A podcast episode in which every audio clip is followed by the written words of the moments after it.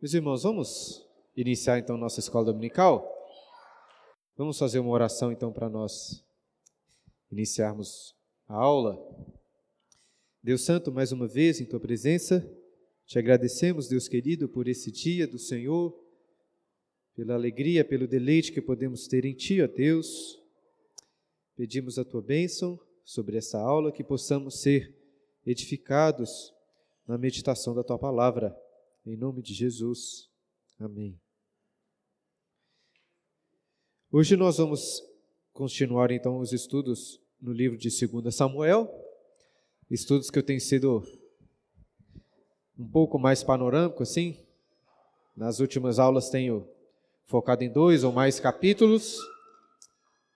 E como eu expliquei na última aula, domingo passado, o capítulo 20 de 2 Samuel encerrou o relato da narrativa do reinado de Davi, deixando assim os quatro os quatro últimos capítulos de Samuel como uma espécie de de epílogo. Foi o que eu expliquei para vocês da última vez. Um epílogo que, ao meu ver, nesses últimos capítulos resume a essência do livro de Samuel. E apesar aí de serem quatro capítulos, na realidade, é, vimos a última vez que são seis textos distintos, que estão ali em uma estrutura literária chamada de quiasmo. Eu não desenhei dessa vez no quadro a estrutura, mas quem estava aqui domingo passado deve se lembrar. O quiasmo é uma estrutura é, literária em que a, é, é muito comum nas Escrituras, em que a primeira parte do texto se relaciona com a última, a segunda com a penúltima e assim por diante, deixando a parte mais importante no centro do texto.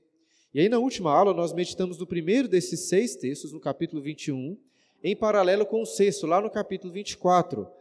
Cada uma dessas narrativas é, traz um relato sobre um castigo sobre Israel e a sua devida expiação, que vimos na última aula. E hoje, então, dentro dessa estrutura, nós vamos ler o segundo e o quinto texto deste quiasmo que estão em paralelo. E estes dois textos fazem um relato também sobre os valentes de Davi, os heróis de Davi. Irmãos, esse tipo de relato de heróis era muito comum nas literaturas antigas, em vários contextos. Alguns dos exemplos mais famosos encontramos, por exemplo, na Ilíada, Ilíada escrita por Homero, com listas ali similares de valentes com seus feitos heróicos. Os gregos, inclusive, chamavam esses registros específicos de alguns guerreiros, vou colocar o termo aqui, de aristeia. Não sei se vocês já ouviram falar deste termo. O que, é a aristeia? A aristeia é um recurso literário em que o narrador dá um, como se fosse um zoom em algum momento glorioso de um guerreiro, mostrando algo impressionante, algo que ele tinha feito, algum feito que ele havia realizado na batalha. E a questão é, por que, esse tipo de registro de heróis é tão importante? Alguns entendem que os heróis buscavam esse tipo de é, feito impressionante, heróico, para que os seus nomes ficassem então marcados com glória por toda a posteridade. Veja bem, a morte sempre foi um problema em todas as culturas, em todas as épocas. E além disso, é natural para o homem então querer lutar contra a morte. E é pensando nisso que alguns poderiam considerar que estes atos heróicos desses heróis servissem como uma forma de viver eternamente, de vencer a morte e viver eternamente. Como assim? Os heróis morrem, mas permanecem vivos através das memórias dos seus feitos gloriosos. Faz sentido? Faz algum sentido. Acho que vocês já devem ter visto esse tipo de ideia em alguns filmes de guerra, em que os heróis se preocupam com o legado que vão deixar após a morte.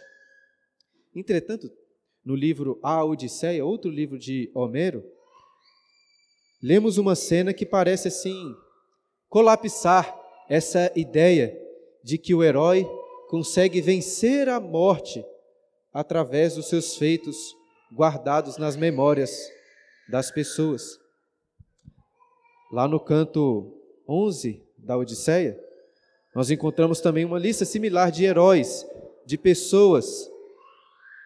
Lá em casa os meninos estavam lendo também sobre isso. É, nós encontramos lá no canto 11 a lista de heróis como Hércules, Agamenon, Ajax e vários outros. No entanto, esta é uma lista de homens que o Odisseu na Odisseia encontra no mundo dos mortos. Todos eles estavam mortos.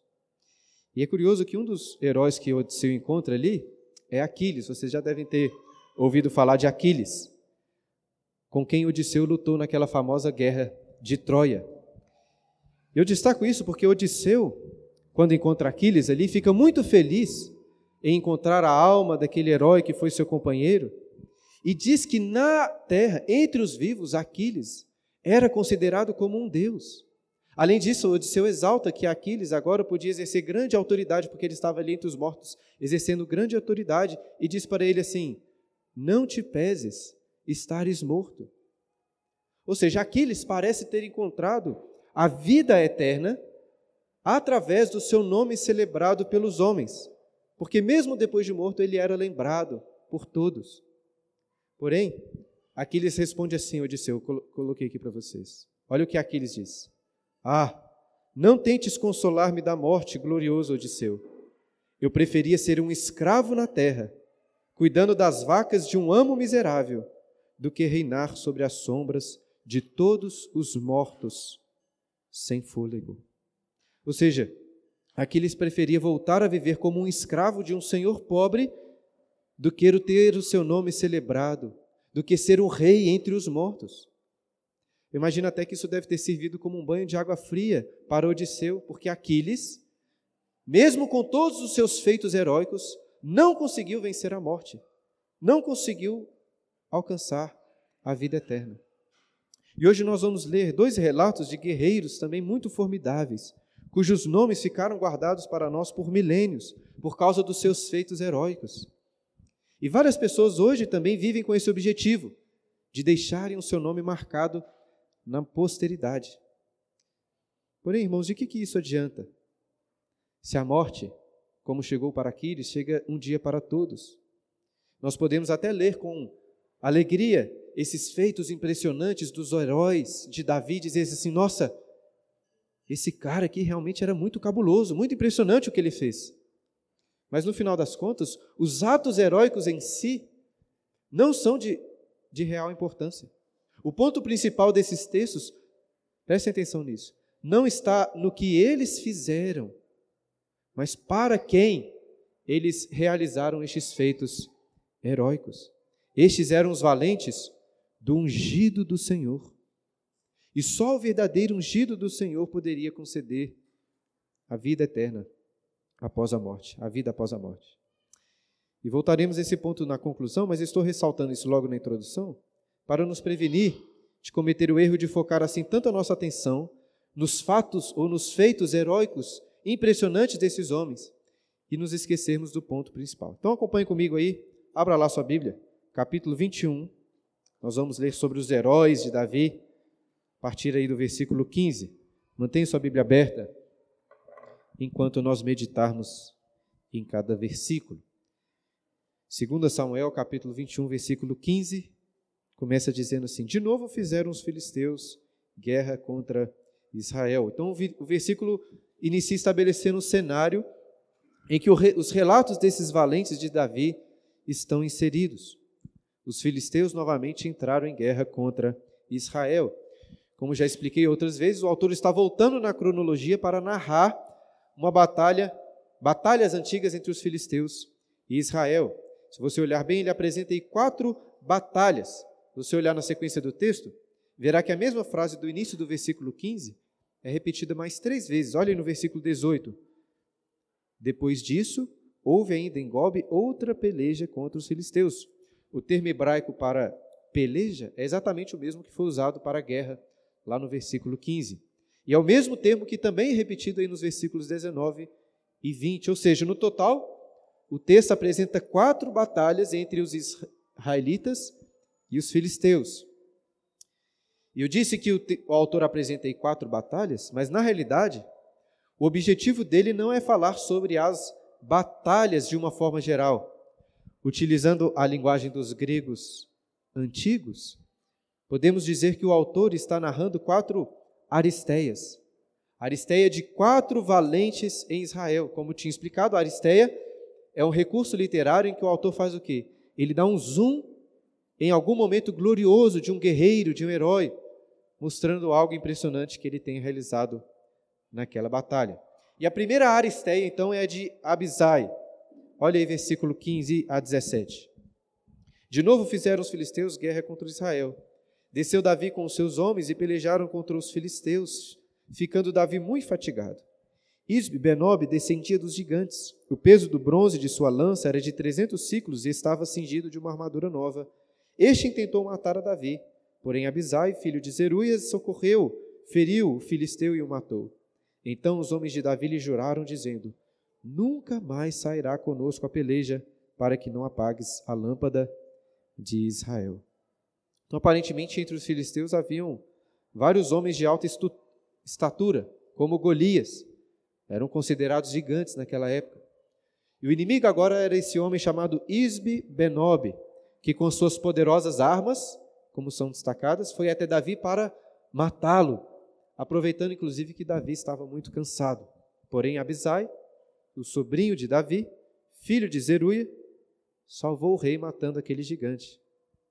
Abisai já apareceu outras vezes, ele dava muita dor de cabeça para Davi, mas claramente era um homem leal ao rei, e certamente Davi devia a sua vida a ele. E percebemos nesse texto, irmãos, que Davi já não estava mais tão forte como nos tempos da juventude. Abisai era sobrinho de Davi, devia ser bem mais jovem, assim como vários outros valentes é, que ele tinha consigo.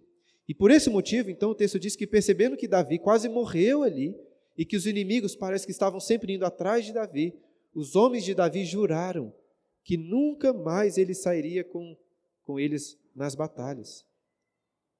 Para, o texto diz, para que não se apagasse a lâmpada de Israel. Ou seja, os valentes associam Davi, o rei, o ungido do Senhor, com a lâmpada de Deus em Israel. Eles perceberam que se Davi morresse na batalha, toda a comunidade de Israel entraria em um período de trevas. E por isso ele, eles então iriam lutar para protegê-lo, porque o reino estava diretamente associado ao ungido do Senhor. Acho que até muitos de vocês devem rapidamente fazer uma associação com o verdadeiro ungido, né, a verdadeira lâmpada de Israel. Mas vamos deixar essa associação aí para o final. Vamos ver agora sobre o próximo herói, versículo 18. Depois disso, houve ainda em Gobe outra peleja contra os filisteus. Então Sibecai, o Satita, feriu a Saf, que era descendente dos gigantes. E outra guerra. Então, valente de destaque foi este homem Sibecai da cidade de Ussá, que também matou um gigante chamado Saf. O texto não apresenta muitos outros detalhes, mas eu acho muito relevante destacar que não é o mesmo herói citado novamente. Na guerra anterior, Abisai que teve certa preeminência. Nessa batalha em Gob foi Sibecai. Nas próximas batalhas serão outros valentes. Estou destacando isso porque entre o povo de Deus geralmente é assim. Porque o Espírito do Senhor distribui os dons e capacidades para pessoas diferentes. Nós temos um único Rei, um único Senhor, mas a obra dele é realizada por diversas pessoas, com capacidades próprias. Infelizmente, fazendo um paralelo com a igreja, né? As igrejas tendem a concentrar o serviço do reino na mão de poucas pessoas que se dispõem, às vezes até nas mãos de uma única pessoa. Mas não deve ser assim. O problema é que às vezes são os próprios pastores e líderes que tentam concentrar as ações em si mesmo. Eu percebo que claramente não era este o caso de Davi, que precisava ali do apoio de vários soldados. Eu, por exemplo, como pastor, um líder no povo de Deus, preciso também lutar contra esse desejo de tentar controlar, concentrar as decisões, as ações da igreja. Existem várias outras pessoas na igreja que podem fazer aconselhamento, que podem ensinar, que podem visitar e podem servir em diversas coisas.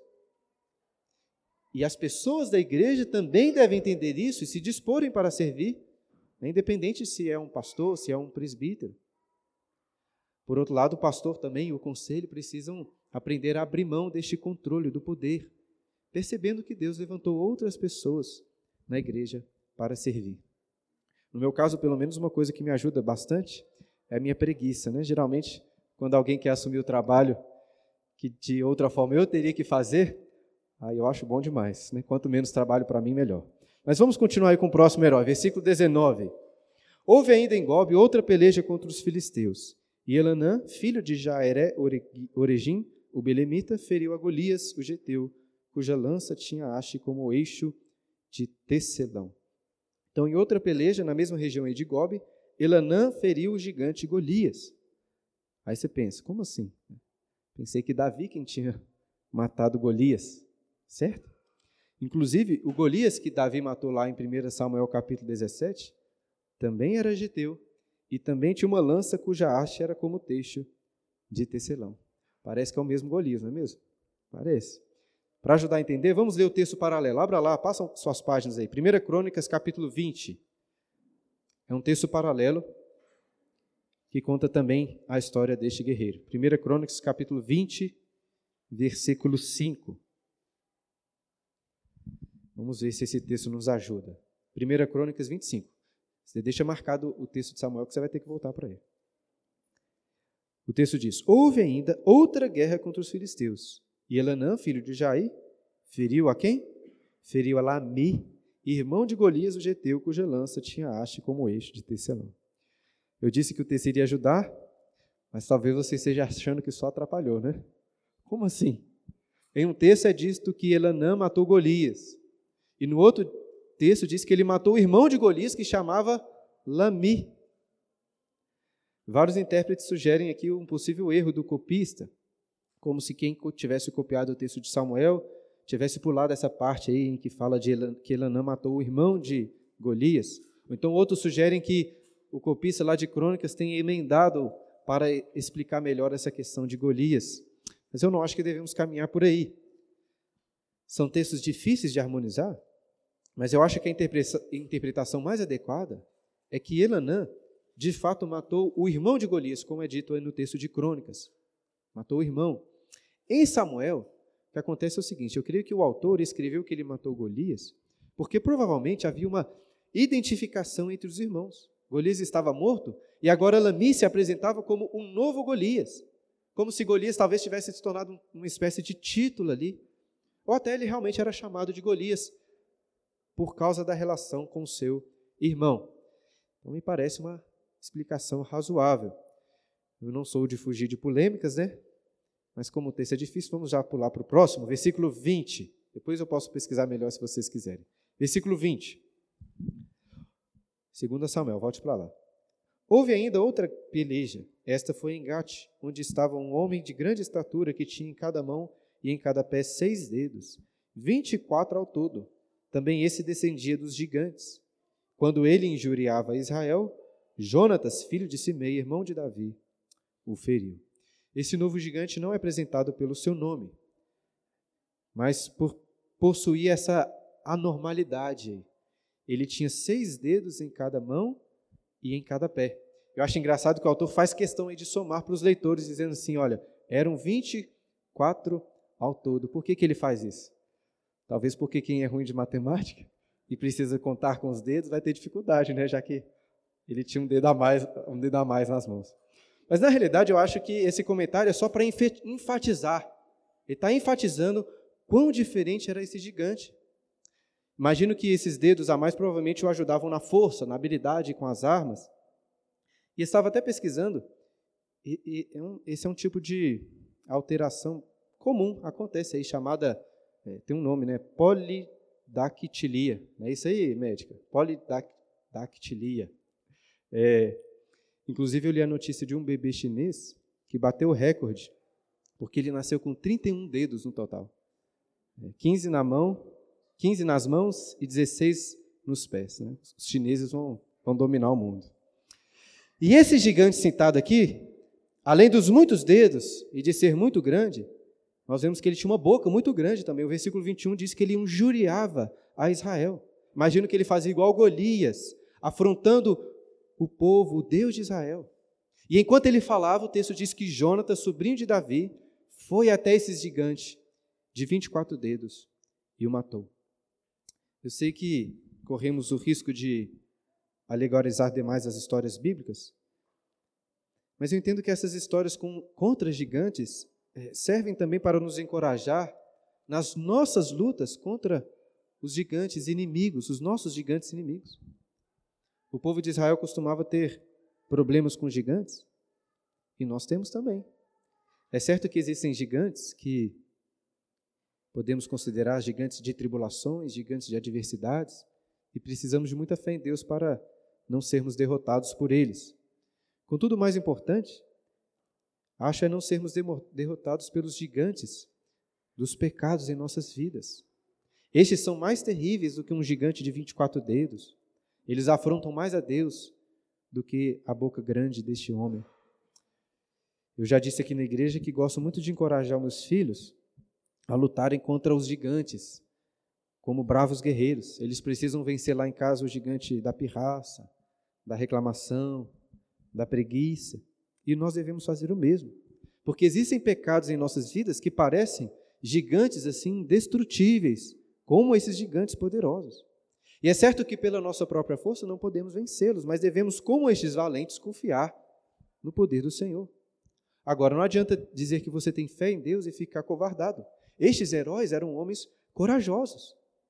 Então, pela fé, você deve, com valentia, ferir e mortificar os seus pecados gigantes. E por fim, o capítulo termina dizendo em versículo 22: Estes quatro nasceram dos gigantes em Gate e caíram pela mão de Davi e pela mão de seus homens. Quando Saul foi ungido rei, Deus deu a ele este papel de derrotar os filisteus. Mas Saul falhou. Ele não só falhou em derrotar os filisteus, como foi morto em uma batalha justamente contra os filisteus. E Davi foi ungido rei em todo o povo de Israel para cumprir o mesmo objetivo. Lá em 2 Samuel capítulo 3, versículo 18, lemos que este era um dos propósitos de Deus para Davi, matar e acabar com os filisteus. E Davi, pela graça do Senhor, consegue cumprir esse objetivo. Porém, mais uma vez, vemos que Davi não venceu sozinho. Os gigantes filisteus foram derrotados por Davi através de quem? Através dos seus homens. Inclusive, nós lemos aí nesse capítulo sobre, entre aspas, a aposentadoria do guerreiro Davi. Porque ele não podia mais lutar nas batalhas, ele estava envelhecendo. Mas isso não era problema, por quê? Porque ele tinha reunido para si, para junto de si, heróis valentes, matadores de gigantes. E eu acho que essa relação de Davi com seus homens cria um contraste ainda maior entre Davi e Saul. Lembra lá na época de Golias, quando Davi era jovem? Ninguém do exército de Saul teve coragem de enfrentar o gigante Golias. Nem, não tinha nenhum. Só Davi, que nem era do exército, aceitou o desafio. Saul tinha oferecido vários benefícios para quem lutasse contra Golias. Ofereceu até dar a mão de sua filha em casamento. Mas ninguém do exército teve coragem. Agora vejam como que com Davi acontece exatamente o oposto. Ou melhor, com Davi acontece exatamente a mesma coisa, porque são os valentes seguindo o exemplo do rei. Saul era um rei medroso, covarde, e nenhum dos seus homens tinha coragem de enfrentar os gigantes. Davi, por sua vez, era corajoso, confiante no poder de Deus, e agora que ele não podia mais lutar, os seus homens faziam como que fila para ter oportunidade de matar algum gigante. Davi se aposentou, mas os seus homens eram capazes de continuar de onde ele parou, até de serem mais valentes e heróicos do que Davi. Davi teve vários erros, vários problemas como rei, mas aqui encontramos um belíssimo exemplo dele de liderança. Nem todos aqui na igreja exercem liderança no contexto em que vivem, no contexto em que trabalham, mas, mas vários de vocês aqui exercem alguma liderança. Eu acho que nós devemos nos atentar para este exemplo de Davi nas nossas nas áreas de liderança, seja em casa, seja no trabalho, seja aqui na igreja ou qualquer lugar. Veja, volto a repetir, né? Se tudo precisa de passar pelas suas mãos e sem você o trabalho nunca anda, então às vezes o problema esteja com você em primeiro lugar e com a liderança que não está sendo capaz de reunir como Davi reuniu aqui pessoas para continuarem fazendo o trabalho. E em certo sentido, creio que isso se aplica até ao, ao verdadeiro ungido, o perfeito Cristo, o nosso Senhor Jesus. É claro que nenhum outro homem poderia fazer exatamente o trabalho de Jesus, ele não pode se aposentar. Por outro lado, nós vemos que Jesus, como um perfeito líder, chamou para junto de si discípulos que iriam segui-lo, iriam tomar a sua cruz e imitar o seu exemplo. Jesus não se aposentou, mas Jesus subiu aos céus e deixou o Espírito dele com seus discípulos para continuarem a sua obra. E ele ainda faz o mesmo hoje. É um privilégio para nós podermos servir nessa obra como heróis, né? Assim, essa obra que é do nosso Senhor Jesus. Mas voltamos aí aos heróis de Davi. Vamos passar, passar para o texto paralelo. Como disse para vocês, estes textos estão em paralelo num quiasmo. Agora abra lá no capítulo 23, a partir do versículo 8, onde encontramos uma nova lista de heróis. 23, 8. Nessa lista, aprendemos aí sobre a tropa de elite de Davi. Para quem já leu aquele livro do Olan, do Leandro Lima, que eu já citei aqui, esses aí, no termo, o termo hebraico, né, são os, os giborim, ou usando a, a transliteração hebraica mesmo, são os giborim. Essa aqui é a palavra utilizada. Abriram aí? Dentre esses três, ó, dentre todos os 30, na verdade, três se destacavam, são os três primeiros. O principal deles é apresentado aí no versículo 8, 23, 8. São estes os nomes dos valentes de Davi: Josebe Basebete, filho de Taquemoni, o principal de três. Este brandiu a sua lança contra oitocentos e os feriu de uma vez. Como eu disse lá no caso do irmão de Golias, eu não sou de fugir das dificuldades. Mas dessa vez eu não sei explicar também uma aparente dificuldade no texto correlato lá em 1 Crônicas, capítulo 11, versículo 11, porque enquanto Samuel diz que ele feriu 800 homens, lá em 1 Crônicas 11, 11, o autor diz que ele matou 300. Aí fica difícil saber. Depois eu posso pesquisar melhor e falar para vocês. Mas de toda forma, apesar da diferença, se tiverem sido 300, ainda assim é muita gente para um único homem matar com a sua lança. Não é à toa que ele ficou consagrado aí como principal dos valentes do rei. Esse Josebe, Josebe Bacebete parecia um, um super-homem. Enfrentou um grande desafio aqui. E se você parar para pensar, Todo grande herói precisa de um, de um grande inimigo para medir as suas forças, para medir a sua coragem. Disse hoje mais cedo para o Jonas, falando que ele não ia para a escola dominical dele, que eu prometi que ia falar do super-homem aqui para ele ficar feliz. Mas é por isso, irmãos, que, eu estou querendo mostrar que todo herói precisa de um grande inimigo para medir as suas forças. E é exatamente por isso que, às vezes, alguns filmes com o super-homem são meio sem graça porque o super-homem é tão forte que os inimigos não são assim desafios reais para o seu poder. É, nesse, nesse filme novo da Liga da Justiça tem um pouco disso. Os, demo, os, os outros heróis da Liga da Justiça estão tomando um pau lá, aí chega o super-homem e acaba com tudo fácil. Para ele é tranquilo. Mas é muito diferente quando o super-homem tem que enfrentar um, um inimigo chamado Darkseid. Quando era mais novo, eu gostava muito de um desenho chamado Liga, de, Liga da Justiça sem Limites. Já assistiu? Isso é bom, né? É, e o último episódio dessa série é um episódio sensacional. Quando a, a Liga da Justiça tem que enfrentar esse Darkseid, que é um, é um inimigo assim tão poderoso como o próprio Super-Homem. Esse episódio final é, vamos dizer, a aristeia do Super-Homem. Porque contra o Darkseid, aí sim o Super-Homem pôde mostrar quão poderoso ele era. E tem uma frase nessa luta que é muito marcante. Até eu pesquisei no YouTube lá, vou ler para vocês. O super-homem vira para ele e diz o seguinte: Eu sinto como se vivesse em um mundo feito de papelão e tomo muito cuidado para não quebrar nada e nem machucar ninguém. Eu nunca me permito perder o controle nem por um momento, pois alguém pode morrer.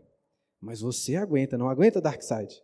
O que temos aqui é uma rara oportunidade de eu finalmente me soltar e mostrar a você a verdadeira extensão da minha força. Aí o pau quebra. É muito bom. Às vezes só eu que acho bom, né? Enfim, os meninos lá em casa não são muito de assistir desenho, mas estava pensando em talvez assistir novamente com eles. Mas toda essa história do super-homem, irmãos, porque prometi para o Jonatas, mas para falar que verdadeiros ou grandes heróis precisam de grandes inimigos para medirem as suas forças, para medirem sua coragem.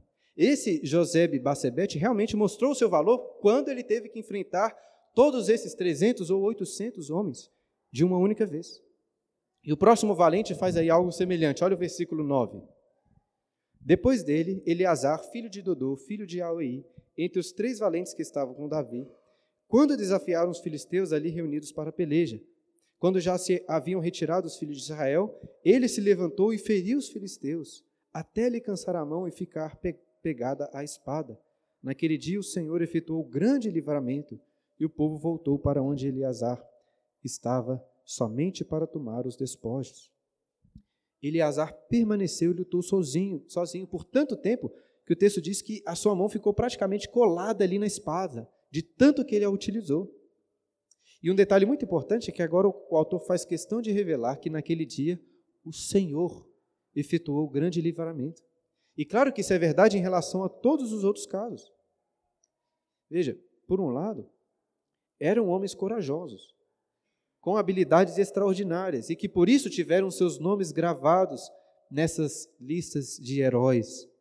Por outro lado, sempre foi Deus quem deu a eles a vitória. A glória pertence somente ao Senhor. Parece que, até parece que Eleazar reconhecia essa dependência de Deus, porque ele não reivindicou os despojos da guerra somente para si, ainda que ele tenha lutado sozinho. Todo o povo que tinha fugido teve acesso aos despojos da guerra. Mas os grandes heróis são esses que permanecem firmes, mesmo quando os demais estão fugindo.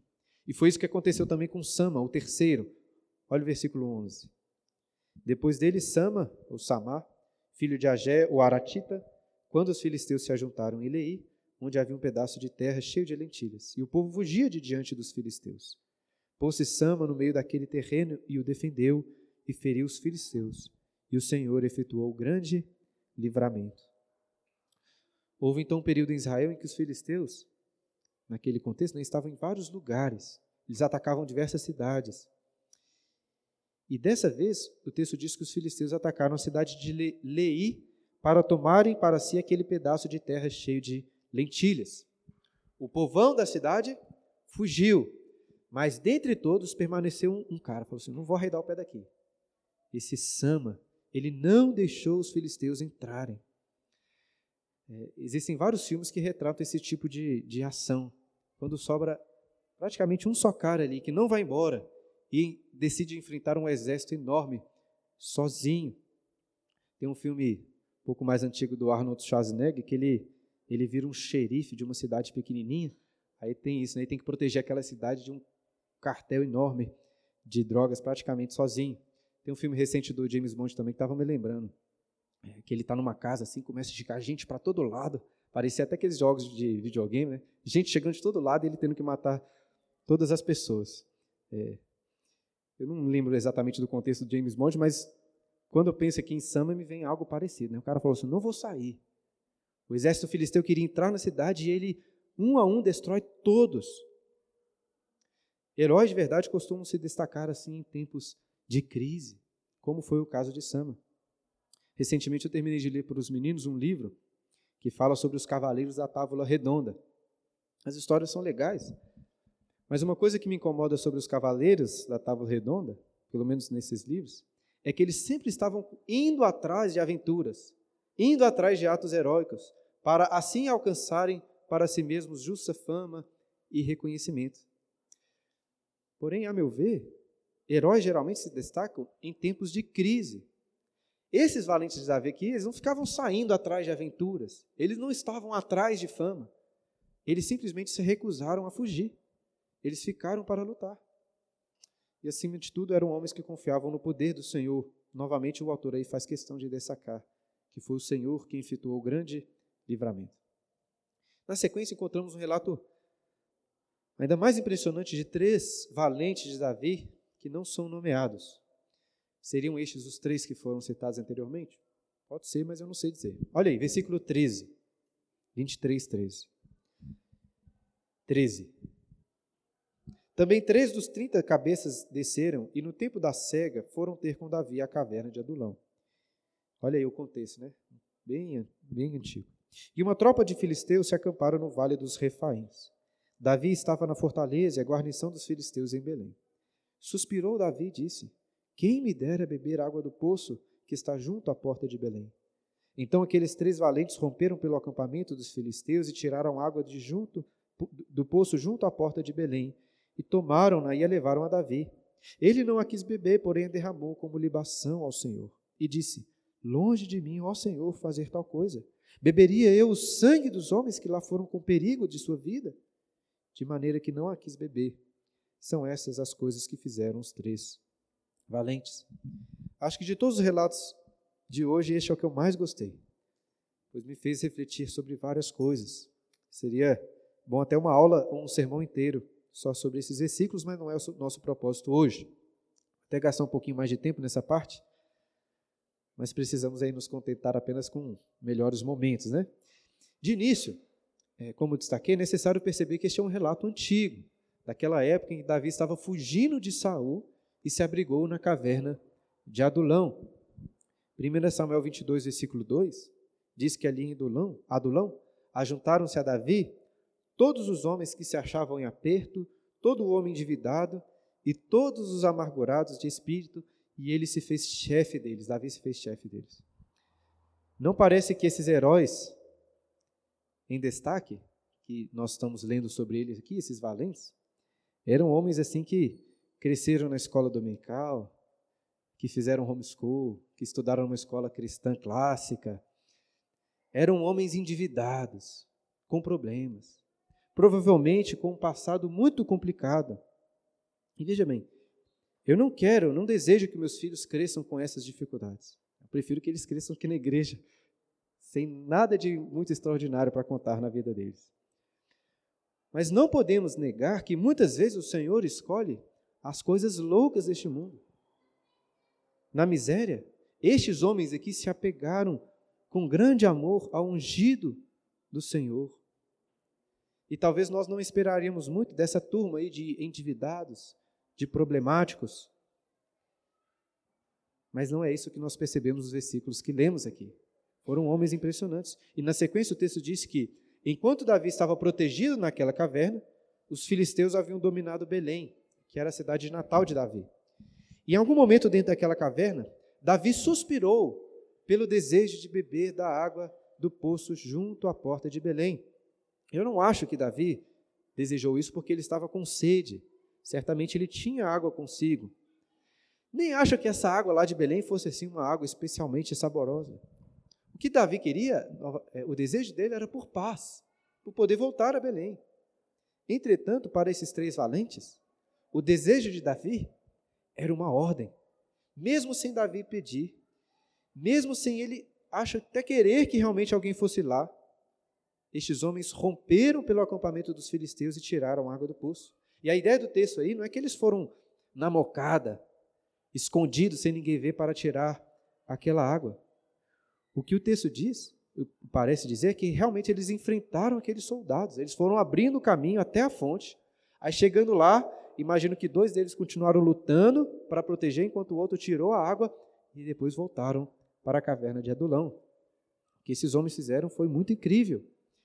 E mais incrível ainda foi a reação de Davi, porque ao receber a água, ao invés de bebê-la, ele a derramou no chão, como libação ao Senhor. Como assim? Aqueles homens acabaram de arriscar a vida para pegar água para Davi e ele joga tudo no chão. Será que Davi estava fazendo pouco caso? Eu não acho que é isso.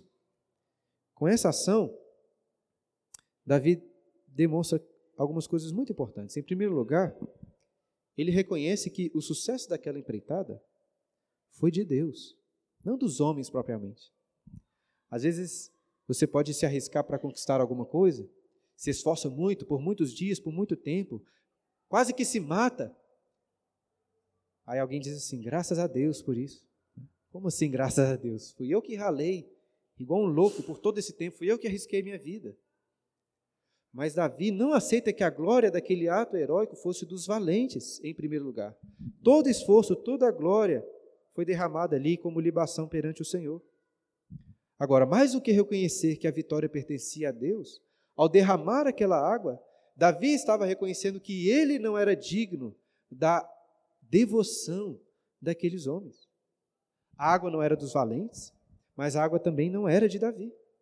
Ele compara a água dos homens com o sangue deles, dizendo: Longe de mim beber o sangue destes homens que arriscaram a sua vida.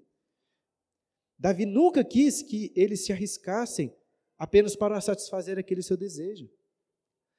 Até porque esse tipo de devoção, de lealdade, pertence somente ao Senhor. Olha, irmãos, não é fácil ser um líder, né? Imagino que não deva ser fácil ser um líder desprezado, um líder injustiçado. Porém, ainda mais difícil, a meu ver, ser um líder que é muito admirado. É claro que é bom ser amado, é claro que é bom ser admirado, como Davi era amado por esses valentes. Mas isso é extremamente perigoso. Ouvi até um pastor dizendo que o louvor, o louvor é como um bom perfume. É bom você ter à sua volta, mas engolir o perfume é horrível. É uma bênção ser louvado e admirável, mas é terrível tomar para si este louvor e engoli-lo para si. No contexto da igreja, pastores né, e presbíteros dedicados no trabalho precisam aprender com esse exemplo de Davi também. Fico pensando como isso deve ser difícil para pastores que são assim muito prestigiados. Imagina só, está aqui na nossa igreja o pastor Augusto Nicodemos ou o pastor Douglas Wilson está aqui conosco. As pessoas iriam quilômetros aí para atender qualquer desejo deles. Certamente, porque são muito amados e, e, e prestigiados. E claro que, em alguma medida, isso pode acontecer com pastores meia-boca também. Né? Uma vez conversando com um amigo que também quer ser pastor, eu disse a ele que nós, como pastores, devemos ter muito cuidado para não sermos folgados. Porque os membros da igreja, pelo menos a maioria deles, costumam ser muito gente boa. O pessoal da igreja costuma gente boa. Se o pastor pede alguma coisa, dificilmente o membro vai negar. Não que esse tipo de disposição seja ruim, mas como pastores devemos derramar essa devoção como libação ao Senhor. Né? Vocês não têm que admirar ou servir o pastor da igreja, mas o pastor com P maiúsculo, nosso Senhor Jesus. Davi, a meu ver, fez o melhor uso daquela água quando ele derramou como libação ao Senhor. Porque o Senhor, o nosso Senhor Jesus, ele é digno dessa devoção. Inclusive, aqui aprendemos, acho que a real diferença entre uma pessoa que é meramente religiosa e aquela que realmente ama ao seu Senhor. O religioso é aquele que vai obedecer a Cristo apenas por dever, como se Jesus fosse o seu chefe. Esses homens, porém, amavam o ungido do Senhor. Davi não ordenou que eles pegassem água. Davi nem sugeriu que eles fizessem isso. Ele apenas demonstrou um desejo. E que nem acha que era um desejo tão literal assim. Para esses homens, porém, o desejo de Davi era uma ordem. Quando você realmente está muito apaixonado por alguém, esse tipo de coisa acontece. Se sua amada só comenta, só pensa sobre algum desejo, na época ali do começo do namoro, você já faz de tudo para conseguir realizar o desejo dela, mesmo sem ela ter pedido. Infelizmente, depois do casamento, nem a esposa pedindo, implorando, consegue, né? Mas é assim, irmãos, que nós devemos amar a Cristo não apenas para obedecê-lo, mas porque o amamos, porque o admiramos. Tudo aquilo que é bom e desejável a Cristo é uma ordem para nós. E aqui precisamos caminhar para a conclusão, está dando o nosso horário. Fui ficar falando sobre o super-homem, né? Outras coisas assim, acabei comendo o nosso tempo. Mas em resumo, nos versículos 18 a 23, aí nós lemos sobre mais dois grandes valentes, Abisai e Benaia. Abisai já tinha aparecido na lista anterior, volta a aparecer aqui, pois havia matado 300 com uma lança. E Benaia faz, alguma, faz algumas coisas incríveis aí. O texto diz que ele derrotou dois heróis de Moabe, derrotou um gigante egípcio apenas com um cajado, e ele entrou em uma caverna na neve para matar um leão. Estes dois foram nobres. E eles se destacaram, o texto diz, nesse grupo dos 30 valentes da tropa de elite de Davi. Abisai, nós sabemos, né, aparece regularmente ao lado de Davi. Benaia se tornou o comandante da guarda pessoal de Davi. Entretanto, mesmo se destacando, o texto diz que esses homens não tinham tanto destaque como os três principais que foram citados anteriormente. E por fim, irmãos, o versículo, do versículo 24 ao 39, nós lemos o relato dos demais valentes de Davi. A maioria deles era de Israel mesmo, de diferentes cidades e localidades, mas encontramos alguns gentios. O texto começa falando de 30 valentes, mas olha que no final falam que eram 37 no total. Então parece ou que 30 era um nome arredondado, ou então até acho melhor entender assim, que sempre eram um grupo de 30 valentes. São citados aí 37 por quê? Porque naturalmente alguns desses valentes foram dando lugar a outros. E pelo menos sabemos de um destes valentes que morreu e teve de ser substituído. Quem desses valentes que nós sabemos que morreu? Olha aí quem aparece por último, versículo 39. O último valente de Davi, Urias, Eteu, autor do 37. Por último, mas não menos importante, né? Last but not least, encontramos Urias, o Eteu. Parece até que o autor do livro de Samuel faz questão de não nos deixar enganados sobre Davi. Davi foi um grande líder, digno de muito amor, de devoção. Sobretudo, foi um líder que confiava na graça, confiava no poder de Deus. E agora, depois de perceber o quanto que esses valentes amavam a Davi, o quanto eram leais a ele, o pecado de Davi contra Urias fica ainda pior aos nossos olhos.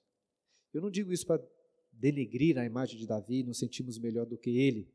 Eu destaco isso, irmãos, porque é isso que o autor do livro, eu tenho falado sobre isso desde a primeira aula, é isso que o autor do livro quer ressaltar. Davi não é o rei que o povo precisava. Ele não poderia ser alvo da devoção e do amor destes valentes. Mas Cristo, sim. Ele é o alvo da nossa completa devoção. Os heróis dessas listas são verdadeiros heróis, não pelo que eles fizeram propriamente, mas porque eles amavam aquele que era a sombra do verdadeiro ungido. Ao honrarem Davi, esses homens estavam honrando o próprio Cristo, o perfeito ungido do Senhor. Cristo, sim, é o grande herói de toda essa história. Eu tinha falado do super-homem para mostrar como que um grande herói sempre precisa de um grande inimigo para medir as suas forças, a sua coragem. E Cristo venceu o maior de todos os inimigos. Eu quero deixar bem claro que Deus não é, não, não foi, né? Deus não foi o inimigo vencido por Cristo. Porém, o maior inimigo dos homens, que nenhum homem foi capaz de vencer, nem mesmo o super-homem, é o castigo de Deus sobre os nossos pecados. É a morte. Este é o maior de todos os inimigos. Mas Cristo se fez homem para enfrentar este inimigo em nosso lugar. E se o super-homem ficava assim se sentindo estranho, vivendo como se no mundo de papelão, onde todos eram frágeis, tentem imaginar Cristo, o próprio Deus que se fez carne e habitou entre nós, para nos salvar. E a cruz, queridos, foi a grande, foi a perfeita aristeia da história humana, quando o Filho de Deus venceu todo o poder do mal ao suportar a ira do Senhor contra os nossos pecados. E ao terceiro dia ele ressuscitou dos mortos, vencendo o grande inimigo. No início nós falamos dos valentes gregos, daquele desejo de vencer a morte, através dos seus feitos heróicos, para que os seus nomes ficassem guardados na memória das pessoas para todo sempre. E de fato, alguns heróis permanecem vivos em nossa memória. Porém, muito tempo atrás, como citei para os irmãos, Odisseu, né, da Odisseia, ou Ulisses, aprendeu que isso de nada serve. Ele aprendeu isso com Aquiles, o grande herói, quando o encontrou no reino dos mortos. Porque no final das contas, os atos heróicos de Aquiles ou de qualquer um desses valentes de Davi não tinham real importância. Né? O, ponto principal que eu queria destacar desses textos não é, não está nas ações destes homens, no que eles fizeram, mas como ressaltei nisso, para quem eles fizeram essas coisas. Estes eram valentes do ungido do Senhor. E só o verdadeiro ungido do Senhor poderia conceder a eles, a estes valentes, a vida após a morte. E por isso, sim, Cristo é um rei digno de toda a nossa devoção. Os valentes de Davi estavam protegendo, o protegendo porque não queriam que a lâmpada de Israel se apagasse. Mas um dia Davi morreu. O verdadeiro ungido, porém, é uma lâmpada que nunca se apaga. Como lemos lá no começo do Evangelho de João, Cristo é a luz dos homens e as trevas não prevaleceram contra ele, porque ele é o herói que dissipa as trevas.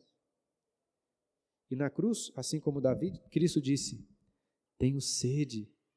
Mas ele teve sede para que pudesse nos dar a água da viva, uma água que satisfaz todos os nossos anseios, todos os nossos desejos, para que nunca mais tenhamos sedes.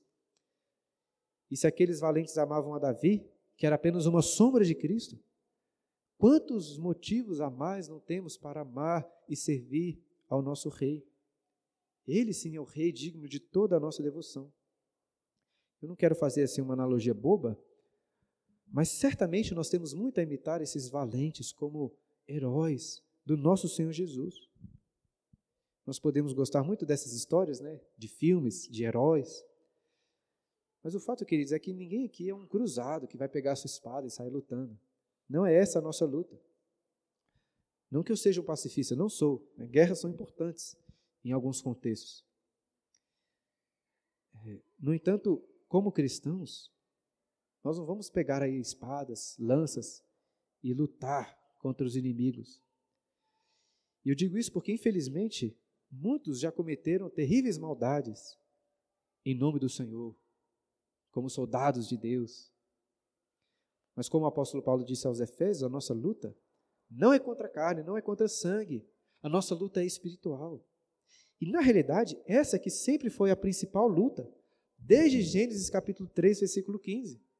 A luta entre a descendência da mulher e a descendência da serpente de Satanás.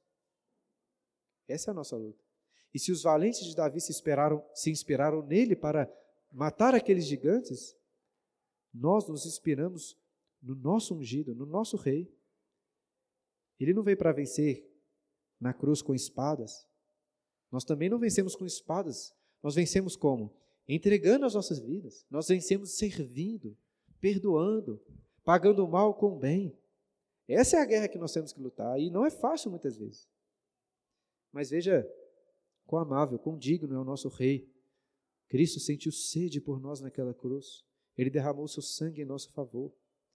E devemos então estar dispostos a derramar também o nosso sangue por Ele, o servir com fidelidade, lutando contra o mal, contra as trevas que ainda residem em nossos corações.